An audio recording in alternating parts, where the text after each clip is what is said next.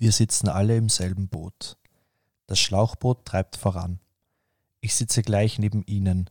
Sie und ihre Familie genießen die schönen Wälder, durch die uns der Fluss bringt. Im selben Boot sitzen viele Kinder, nicht nur österreichische, sondern Kinder aus aller Welt. Sie sprechen verschiedene Sprachen mit ihren Eltern, die ebenfalls im Boot sitzen.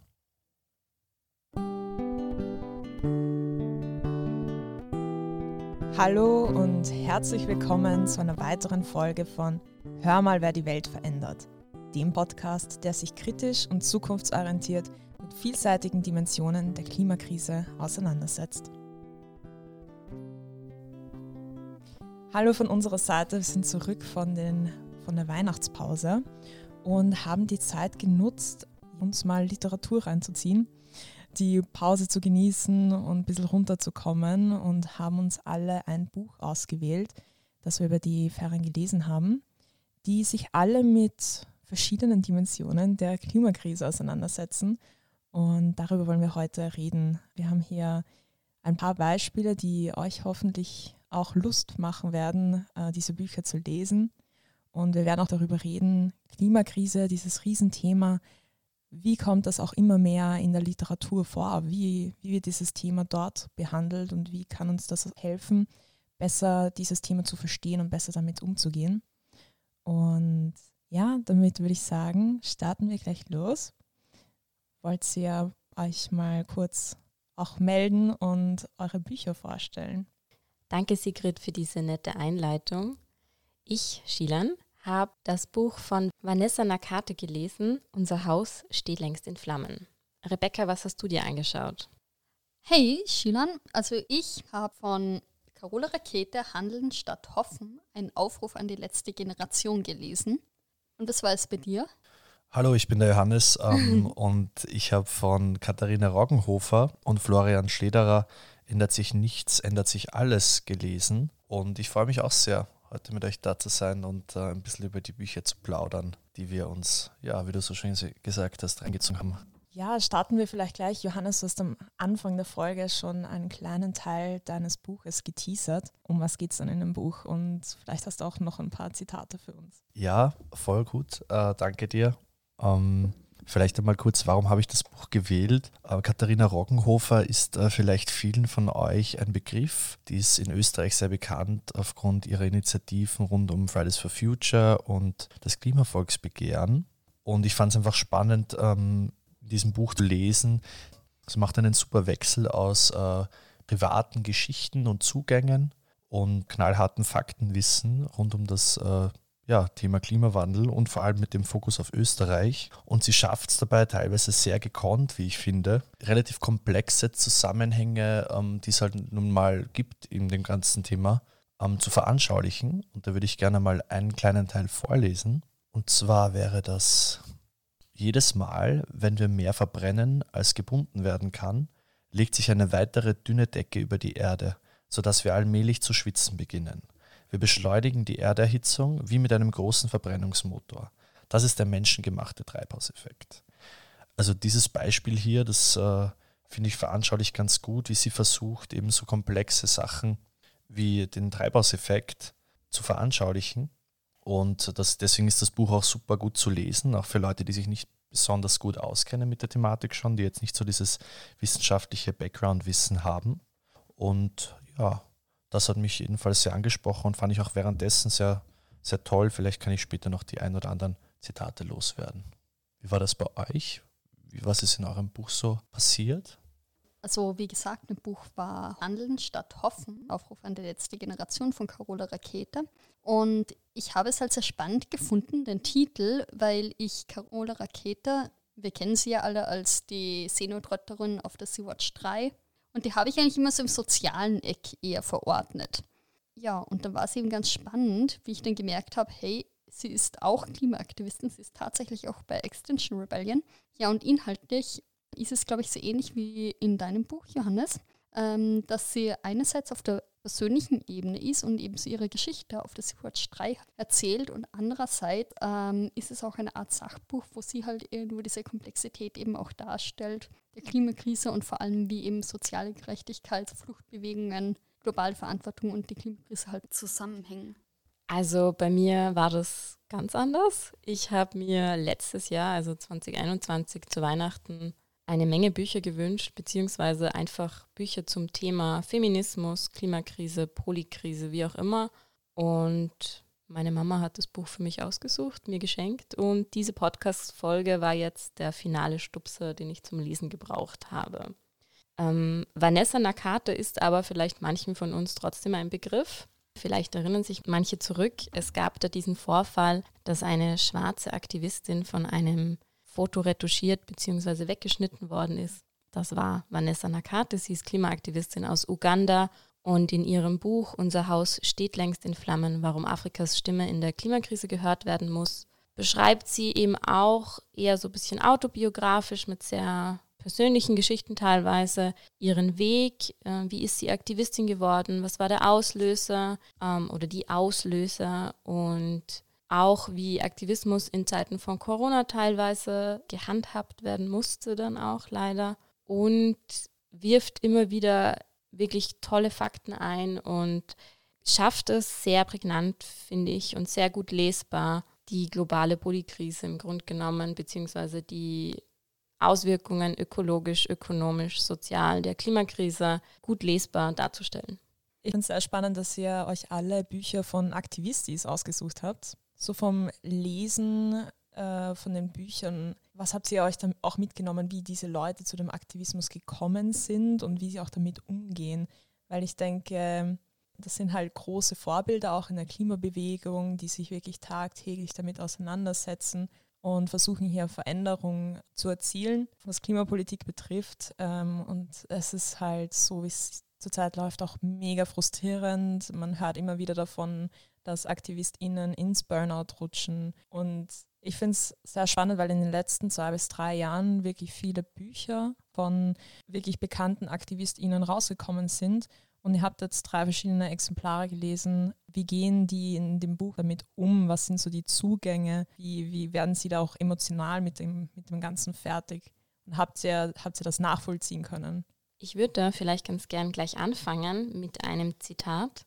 Je deutlicher mir klar wurde, auf wie viele unterschiedliche Weisen die Menschen in Uganda und anderswo von der Klimakrise betroffen waren, desto persönlicher wurden die Streiks für mich. Und je stärker ich mich persönlich engagierte, desto größer war der Schmerz darüber, dass offensichtlich so gut wie niemand in meinem Land auf den übergeordneten Notstand zu reagieren schien.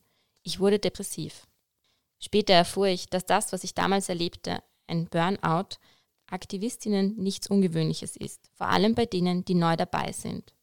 Und wie sie hatte ich eine zutiefst verstörende Erfahrung gemacht. Vanessa Nakate nutzt wirklich ihre Emotionen auch beim Schreiben. Also sie schreibt sehr persönlich, sie schreibt teilweise schon sehr emotional. Und an einer anderen Stelle im Buch sagt sie auch im Grunde genommen quasi, sie muss sich dafür nicht rechtfertigen, weil die Wahrheiten, die sie ausspricht, werden nicht weniger wahr, nur weil sie vielleicht emotioneller, emotionaler ausgesprochen werden oder mit Emotionen eben verbunden werden. Und ich finde, es ist wirklich angenehm zu lesen, beziehungsweise sehr inspirierend zu lesen, weil man sich sehr wohl wiederfindet. Obwohl die Lebensrealitäten natürlich ganz unterschiedlich sind. Also die Gegebenheiten in Uganda, was jetzt Aktivismus betrifft, sind nicht so luxuriös in Anführungsstrichen, wie man es jetzt vielleicht in Österreich auch hat. Ein Schulstreik in der Form ist nicht möglich, wenn man für Bildung bezahlt und wenn ähm, ein Fehlen vom Unterricht mehr bedeutet, dass man ausgeschlossen wird aus der Schule und damit dann die ganze Zukunft vielleicht hin ist, weil man nicht die Bildung bekommt, die man braucht, um ökonomisch abgesichert zu sein. Und diese Schwierigkeiten, finde ich, die greift sie sehr gut auf und ist eben nicht das, was vielleicht manche Angst haben, auch wenn man sagt, okay, eine Aktivistin aus Afrika, der moralische Zeigefinger überhaupt nicht da, ganz und gar nicht, sondern ich finde, es ist wirklich man findet sich wieder. Auch die Frage, ob man vielleicht mit Mitte 20 schon zu alt ist, um sich bei Fridays for Future und Co. zu engagieren, finde ich extrem spannend. Ist eben auch eine Frage, die sie sich stellt im Buch. Ja, also ihr hört eh, ich bin großes, großer Fan von dem Buch und kann es nur empfehlen. Aber wie war das bei euren Büchern? Also ich kann mein Buch natürlich auch sehr empfehlen und auch die Carola Rakete bringt in ihrem Buch einen sehr persönlichen Zugang. Bei ihr ist dieser persönlich emotionale Zugang eher in die Richtung, wie ist sie überhaupt dazugekommen, was hat sie überhaupt dazu angetrieben, sich zu engagieren. Carola Rakete hat eigentlich Nautik studiert, also Seefahrt. und hat dann einige Polarexpeditionen ähm, als Kapitänin begleitet und hat dann halt immer gesehen, wie, wie die Wissenschaft Berichte schreibt, wie die Be Wissenschaft an die Öffentlichkeit geht und keiner nimmt das halt so wirklich wahr. Ähm, da habe ich auch ein Zitat von ihr. Denn die Zeit lief uns davon. Die Ergebnisse der Forschung schienen nicht wirklich zur Veränderung beizutragen. Alle diskutierten, wägten ab, schrieben wissenschaftliche Studien und Berichte für die Politik. Aber die Verantwortlichen unternahmen nichts. Mit den Ergebnissen, es gab keine Veränderung in der Politik, um das Schmelzen der Pole zu verhindern. Die Forschung kam mir zusehends sinnlos vor. Es reichte nicht mehr, als eine Art Busfahrer für die Wissenschaft zu arbeiten. Ich hatte das Gefühl, dass ich meine Energie nicht an der richtigen Stelle einsetzte. Das hat Carola Rakete dann letztendlich dazu bewogen, als Kapitänin für diverse NGOs zu arbeiten, ehrenamtlich. Und so ist sie eben auch unter anderem an die Sea-Watch 3 gelangt. Mhm. Ähm, vielleicht noch einmal zurück zur ursprünglichen Frage mit äh, Burnout-Gefahr von Aktivistinnen und Aktivisten. In meinem Buch schildert Katharina Rockenhofer ziemlich oft äh, der Rückhalt, der gegeben wird von Freunden, von wichtigen Lebensgefährten, die sie so unterstützen. Also es kommt schon noch klar heraus, dass bei ihren, ihren Vorhaben, zum Beispiel äh, eben dem Klimavolksbegehren, sie nicht alleine dasteht und sie da auch oft äh, zum Glück äh, jemanden hat, der ihr hilft, wieder ähm, Mut zu fassen und äh, so kleine Erfolgserlebnisse feiern kann.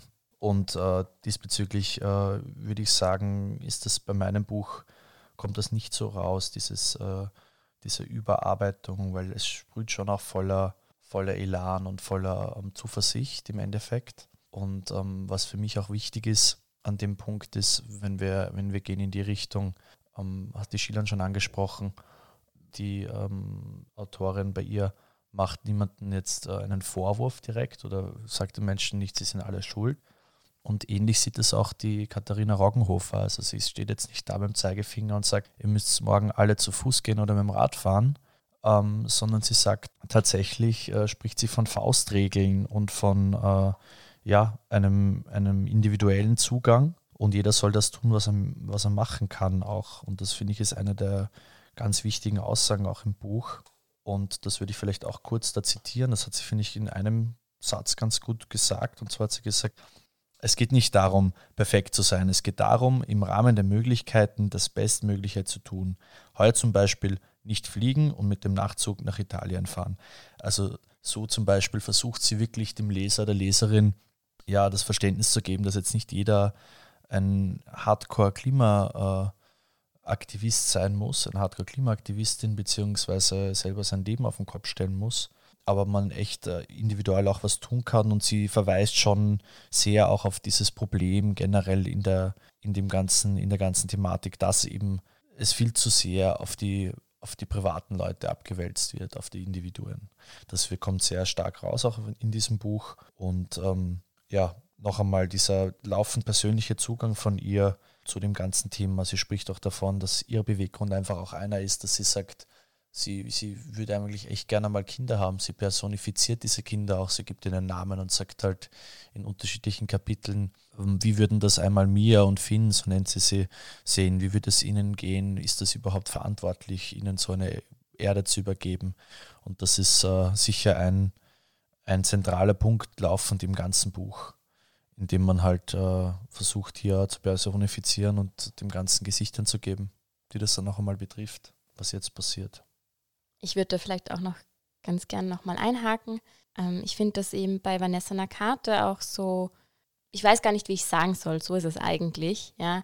Ähm, sie spricht eigentlich überhaupt nicht von der individuellen Verantwortung. Also das ist eigentlich fast nicht Thema, sondern bei ihr ist es ganz klar, die Verantwortung liegt bei den Leuten in Machtpositionen, die liegt bei der Industrie, die liegt bei den großen Unternehmen, die liegt bei den Politikerinnen, die liegt bei politischen Organisationen wie den Vereinten Nationen und anderen. Und das finde ich richtig gut, weil wir haben schon ganz oft, glaube ich, auch in unseren Folgen, wenn wir Gäste da haben, diesen Moment, wo es im Grunde genommen dann wieder darauf zurückläuft, die individuelle Verantwortung. Und ja, die ist sehr wichtig, da sind wir uns alle einig hier. Aber es geht um so viel mehr und mit unserem individuellen Handeln kommen wir nicht dorthin, wo wir hin müssen. Ähm, und ja, also das finde ich auch richtig gut gemacht von ihr. Darf ich da jetzt gleich mal einhaken? In meinem Buch drängt Carola Raketa eigentlich schon relativ stark auch auf die Verantwortung der einzelnen Personen, in dem Hinblick, dass sie halt, dass sie halt gesellschaftliche Änderungen vorantreiben müssen.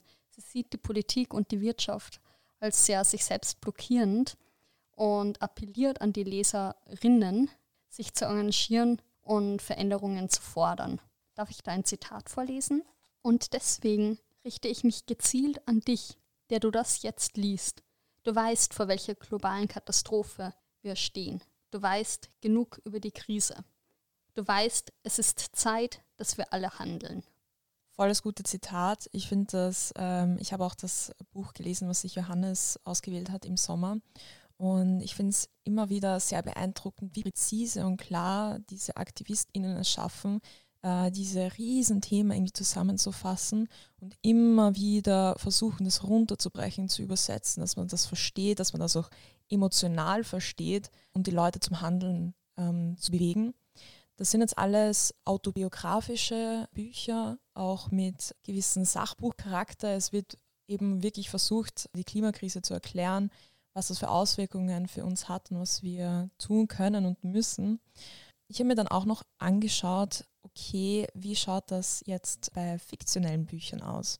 Und es gibt tatsächlich ein eigenes Genre, das nennt sich Cli-Fi. Und ja, spätestens seit 2019 ist das wirklich ein etabliertes Genre. Googelt da gerne mal um und dumm und ähm, lasst uns auch auf Instagram wissen, falls ihr da gute Cli-Fi-Bücher habt, ähm, wo man sich reinlesen kann. Und im Endeffekt sind das halt alle fiktionellen Bücher, die sich mit der Klimakrise auseinandersetzen. Das sind oft auch dystopische Beschreibungen, okay, wie kann unsere Zukunft ausschauen, äh, wie, wie wird sich das in der Zukunft verändern, auch oft so vom Science-Fiction-Charakter, okay, ähm, welche Rolle spielt auch Technologie, wie wird die Umwelt ausschauen, wie, wie nehmen wir die Umwelt wahr. Und das ist eben das Spannende, dass dann in diesen Büchern ähm, die Umwelt nicht nur als Setting in einer Geschichte ist, sondern wirklich ein, eine Hauptrolle spielt, mehr oder weniger, die sich eben während des Buches auch verändert und die Beziehung zu den Hauptcharakteren in den Büchern, äh, diese wird dann behandelt. Und ich finde das mega spannend, sich dann anzuschauen, okay, wie wird über die Klimakrise gesprochen, wie wird das behandelt, wie wird das in Geschichten und auch in, in das Storytelling, diese Hero-Story integriert. Und ich, ich finde es schön, dass es da immer mehr Bücher in, in die Richtung gibt weil wir haben, glaube ich, die Klimakrise wird immer mega logisch erklärt von der wissenschaftlichen Sicht, aber irgendwie wir fühlen es noch nicht. Und es hat aber trotzdem einen Auswirkungen auf uns, einen, einen Impact, wie wir uns fühlen. Und gerade bei den AktivistInnen, die spüren das schon sehr stark. Und die Bücher können uns eben helfen, diese ganze Situation zu verstehen. Es kann uns helfen, andere Zukunftswege sich vorzustellen, sei das jetzt positiv oder negativ und eben auch, was das mit uns persönlich macht. Da ist einfach noch so viel Bandbreite da, wie wir das auch emotional verstehen können. Und auch außerseits, äh, außerhalb von diesem Cli-Fi-Genre kommt die Klimakrise immer mehr in Büchern vor. Also zum Beispiel auch in aktuelleren Büchern, äh, zum Beispiel von Sally Rooney, die eher so Beziehungen zwischen Menschen sehr gut in ihren Büchern beschreibt und die sind extrem emotional feinfühlig ihre Bücher und dann kommen auch auf einmal Gespräche über die Klimakrise vor und es ist total unerwartet. Mega spannend. Ja, man merkt dann halt echt so, es ist halt so ein fettes Thema. Wie sprechen wir über das? Wie, wie können wir das irgendwie checken, was da, was da abgeht? Jetzt, was es mit uns macht, was es mit unserer Kultur auch macht und dieser Mensch-Umwelt-Beziehung auch. Und ich finde es spannend, es gibt auch immer mehr, mehr Wörter, ähm, zum Beispiel Solastalgie, das beschreibt den Schmerz oder dieses Gefühl, das man verspürt, also diesen, diesen Schmerz um den Verlust unserer Umwelt. Und wenn das dann irgendwie anhand einer Protagonistin in einem Buch beschrieben wird, finde ich mega stark ja, also ich finde es cool, dass es da immer mehr Beispiele gibt, nicht nur bei Büchern, sondern auch In Filmen natürlich. Habt ihr alle schon die, den Netflix-Film Don't Look Up gesehen? Oh ja, der war gut. Ja, ja, voll. Ja, und das beschreibt irgendwie auch so diese Absurdität, was irgendwie abgeht, so, dass die Wissenschaft und Aktivistinnen schreien so, Alter Leute, so geht's nicht weiter. Und dass das dann komplett runtergespielt wird oder nicht ernst genommen wird oder dann komplett absurde Lösungen und Scheinlösungen daherkommen. und ich finde das genial. Und ja, ich finde es auch immer hilft einem selber auch mit dem Ganzen umzugehen. Ich weiß nicht, wie es euch da geht. Das wäre meine Frage. Haben euch diese Bücher geholfen? Also habt ihr euch dann so mega nochmal so, so pff, Stein in den Magen, boah, wie machen wir das? Oder, oder hat es euch schon nochmal den Push gegeben, okay, ja, wir wollen uns noch mehr damit beschäftigen und jetzt ist die Zeit und wir können was machen? Ja, also mir hat es sehr deutlich auch aufgezeigt, dass es für mich halt sehr oder wie wichtig es ist, eigentlich zu handeln und die ganze Sache halt nicht einfach passiv geschehen zu lassen. Ich muss ganz ehrlich sagen, mir hat es schon eher Steine in den Magen gelegt, muss ich ganz ehrlich zugeben, weil ich mich irgendwo indirekt dann auch ein bisschen schuldig gefühlt habe. Nachdem ich, ich meine, ich versuche halt schon umweltfreundlich zu handeln, aber ich bin jetzt nicht irgendwie voll die Aktivistin oder so. Ja, ich glaube auch, ähm, dass das eigentlich eine sehr zentrale Frage ist, generell, die ich mir ja sehr oft so, so stelle. Was kann ich selber machen? Ähm, was liegt in meiner Hand? Was sollte ich machen? Was ist mittlerweile auch ein bisschen meine Pflicht? Und äh, das ist, glaube ich, auch sehr individuell, was man braucht, um zu handeln und um sein Leben zu verändern. Also vielleicht brauchen manche Menschen tatsächlich diesen alarmierenden äh, Aufschrei, sage ich jetzt einmal fast, von der Carola Rakete, die sagt, äh, ja, du musst jetzt tun.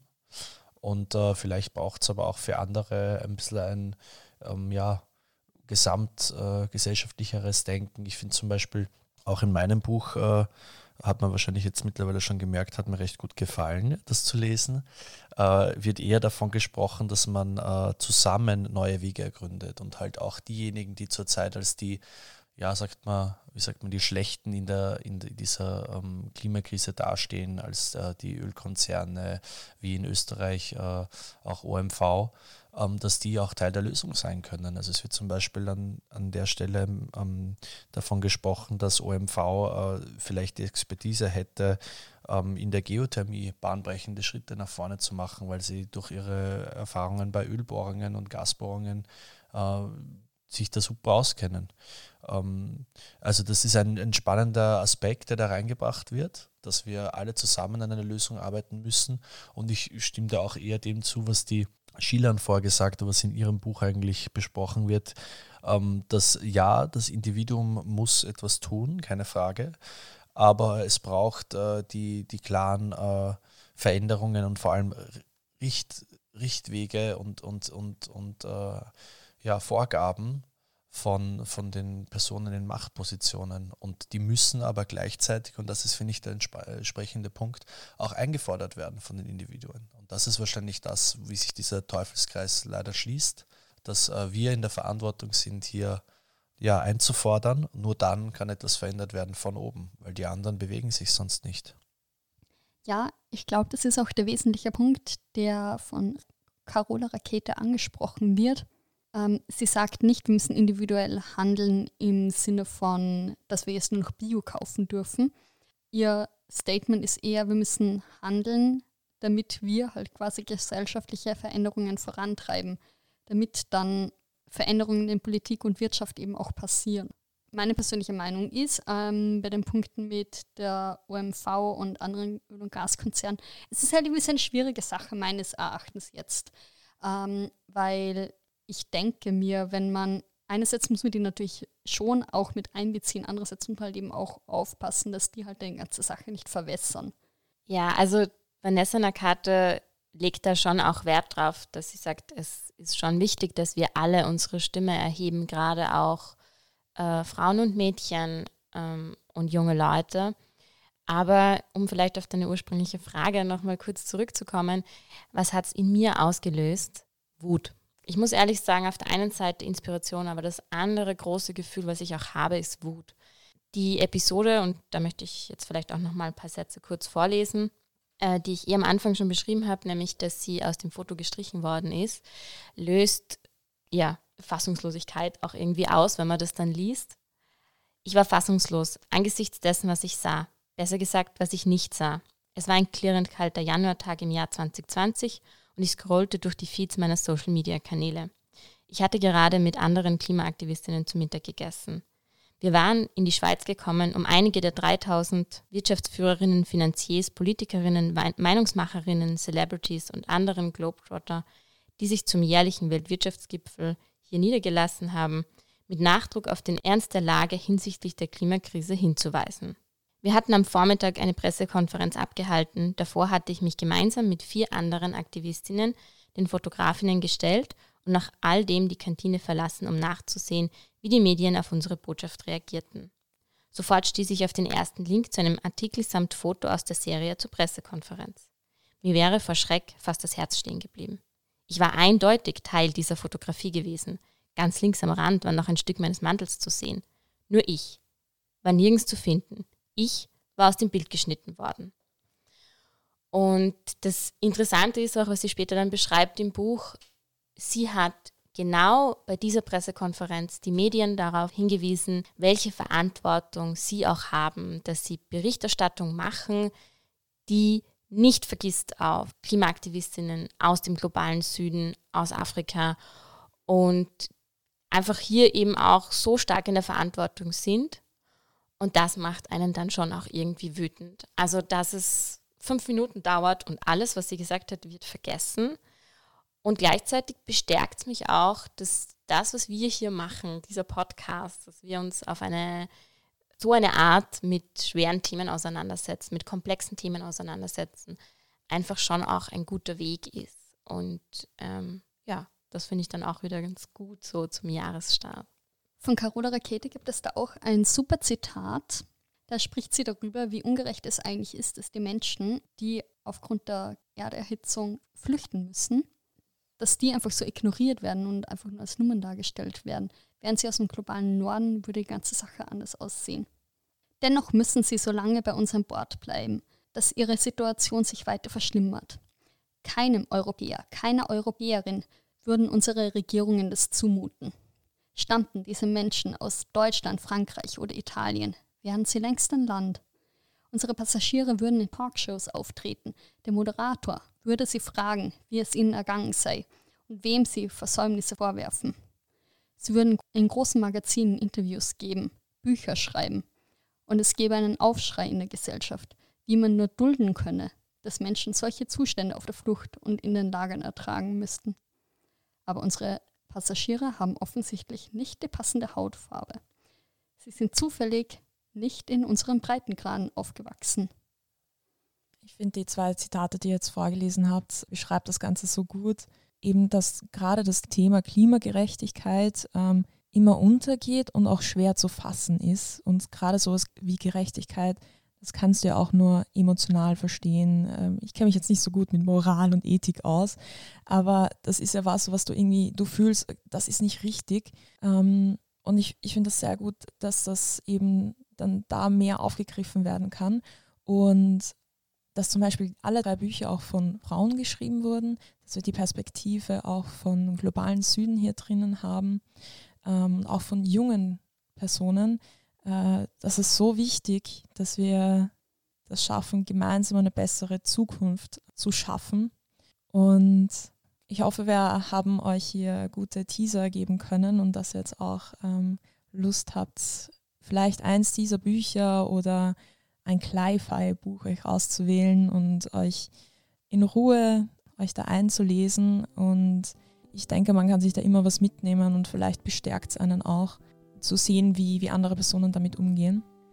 Und ja, wenn ihr noch weitere Buchtipps habt, bitte lasst es uns auf unseren Social-Media-Kanälen wissen. Dann vielen Dank fürs Zuhören. Wir hoffen, ihr habt auch äh, schöne Feiertage genossen. Wir wünschen allen viel Glück in der Prüfungsphase und hören uns dann im Februar wieder. Tschüss. Ciao. Tschüss.